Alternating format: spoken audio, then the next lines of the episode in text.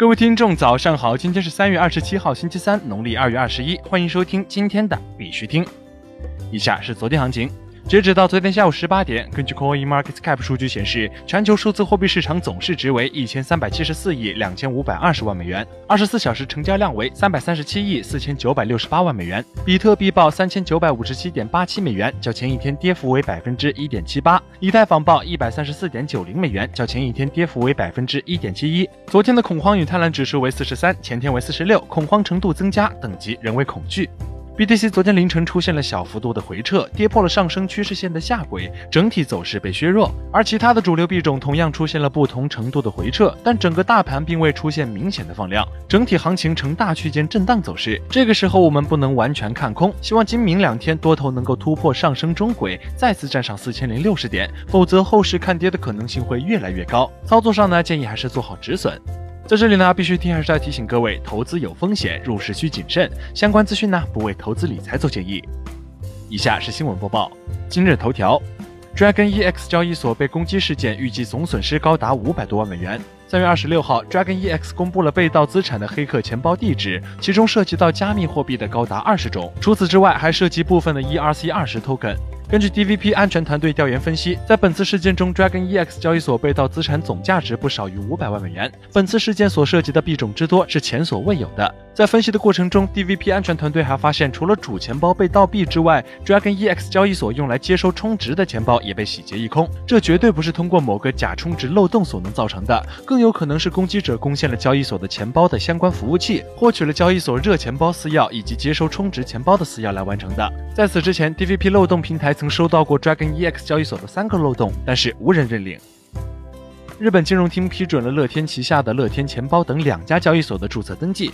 据路透社消息，昨天日本金融厅批准了乐天旗下的乐天钱包以及 Internet Initiative Japan 公司旗下的 d u c u r a t e 两家交易所作为虚拟货币交易所的注册登记。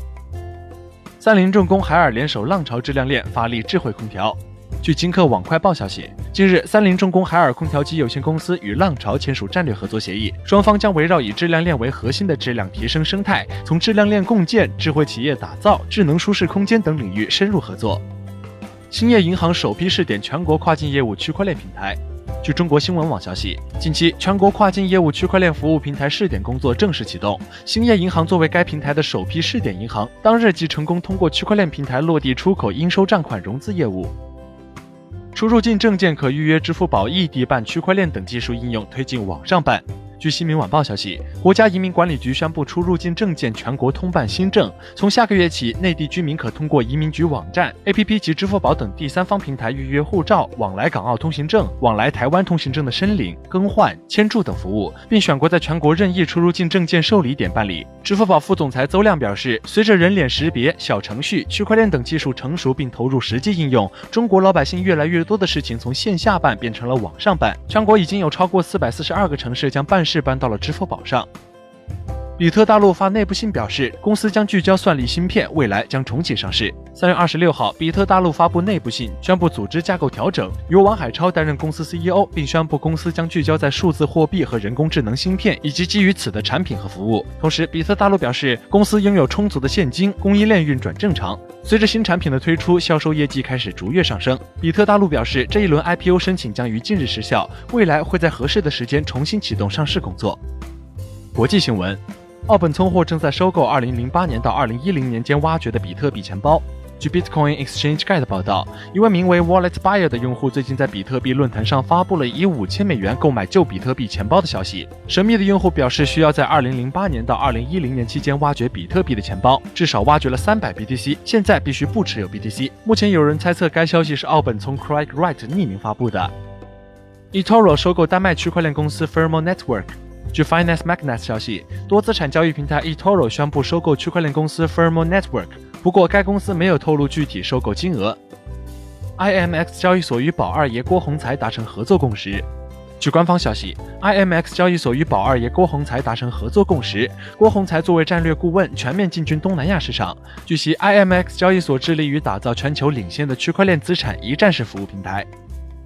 芬兰议会已投票通过虚拟货币服务提供商相关提案。